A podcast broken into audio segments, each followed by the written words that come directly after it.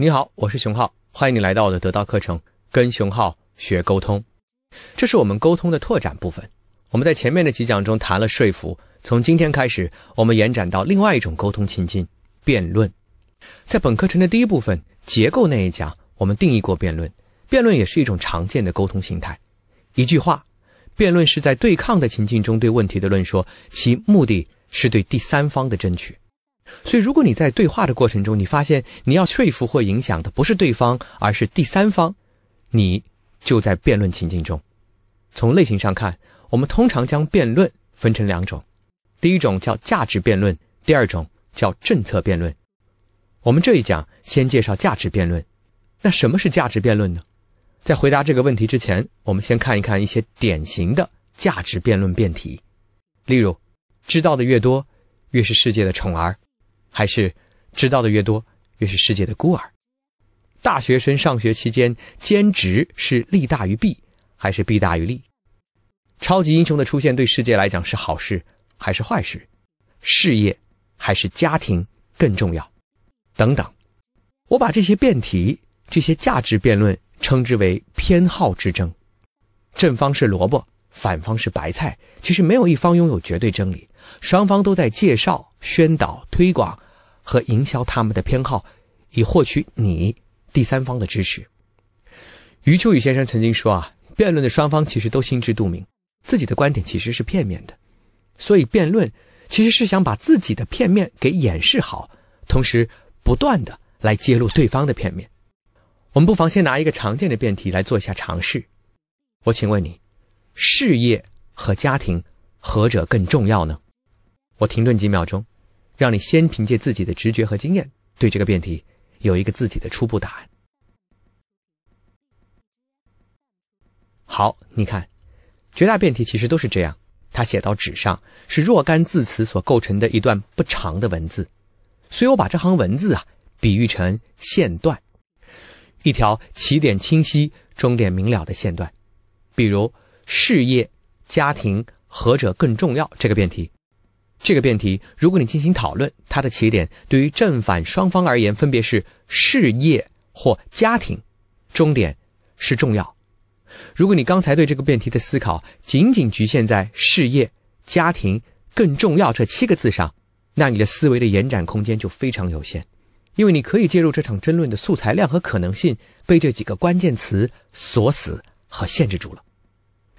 在日常生活中，我们经常看到很多创意有限、灵感有限、洞察力有限、穿透力有限的思考，其实是他们的潜意识当中理所当然的认为，像事业、家庭何者更重要这条线段内的字词构成了思考和表达的边界。我们要讨论的只是什么是事业，什么是家庭，什么是重要。而我所谓的价值辩论讨论的方法，我把它称之为延长线思维。所谓延长线思维，就是需要帮助我们跳出这些有限的字词、有限线段的狭制，而让整体的讨论被拓宽和延展。这样讲还是抽象了，我们来举例说明。还是这个辩题：事业和家庭到底何者更重要？我听过两位老师回答的版本，第一是托布花，第二是张泉灵。托布花老师说：“事业和家庭何者更重要？”什么人才会问这样的问题呢？空想事情的人。你想想，真正做事的人，家庭和事业何者更重要？能两全最好。若不能两全，一定是在具体的情境中做出具体的选择呀，一定是具体问题具体分析呀。例如，公司如果在开会，家人电话过来说孩子生病了，得赶紧去医院，你怎么办呢？你一定是和同事们抱歉，然后赶紧回家。反过来，如果家庭正在聚会，公司里有急事需要你赶紧回公司开会决策，你又会怎么办呢？一定是和家人们道歉说明，然后去公司处理。生活是具体的，所以真正做事的人都是面对具体的情境做出具体的选择。只有没事儿可做、天天想事儿的人，才会在抽象的世界里漂浮，在概念的空间里盲目。才会被这样的抽象问题所困窘。想事的人做抽象的悬思，做事的人做具体的选择。所以，如果你问家庭和事业何者更重要，小心了，你很有可能只是一个想事的人，而不是一个做事的人。我们再看张泉灵，张泉灵老师说：“事业和家庭何者更重要？”什么人会问这个问题？你仔细体会啊，提出这个问题的人其实携带着一点点对女性的偏见。这个问题你较少去问男性吧？例如一位卓越的男性企业家，我们总相信他在外面拼搏，在商场奋斗是应该的。他无法平衡家庭和事业是可以接受的，所以家里一定需要有一位贤内助，牺牲自己来支持他。在我们的潜意识里，男人志在四方，我们接受那个男人不顾家庭的那个角色定位。可女性不一样，一个抛头露面的商业女性会被挑战，会被这个问题问到：说家庭和事业你怎么办呢？这个看似关怀的问题后面，其实隐藏着一种偏见，就是你作为女人。你应该承担不仅仅事业的责任，同时更重要的是家庭的责任。男人可以选择，而女人则需要两全。所以，如果你问家庭和事业何者更重要，小心了，你可能是一个对女性有偏见的人。是的，什么样的人会问这个问题？请你记住，所有问题的讨论都隐隐约约的会涉及角色，也就是这个问题到底谁会困惑。谁会作答？谁会慌张？谁会讶异？这个发问的角色是我们在思考有限字词的线段中硬生生添加和延长出来的。这个角色在原来这个辩题中，事业和家庭何者更重要？这个狭窄的线段当中，它并不存在。但这种延长会让思考的过程与众不同，给人启发。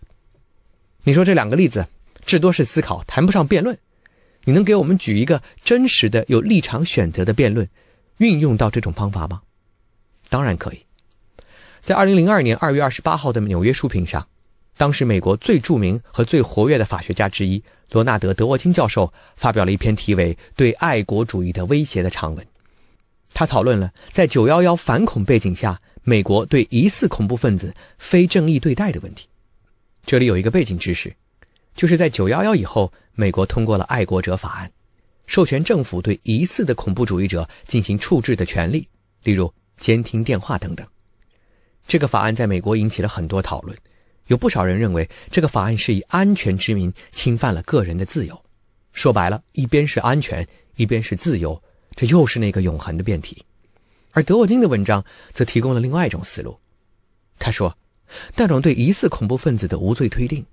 排除合理怀疑的原则，死刑无意义。在刑讯的时候睁一只眼闭一只眼，这样的政策，对于你和我这些绝大多数善良的美国公民，到底有什么威胁呢？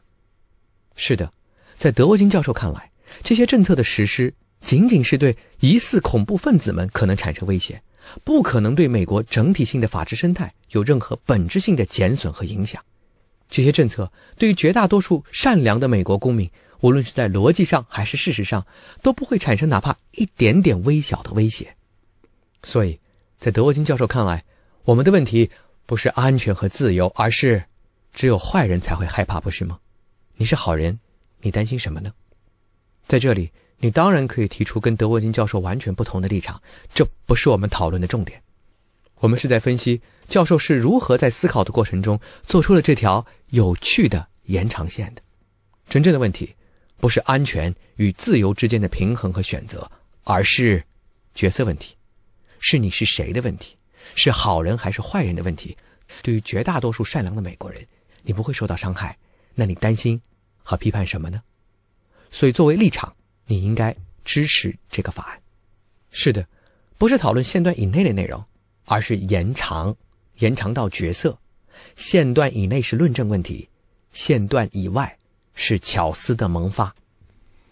除了角色，我们还能在前提方向延长，在概念情景推论方向延长。例如，什么是向推论方向延长呢？奇葩说里面有一个有趣的辩题，叫做“他真的很努力”，是一句好话吗？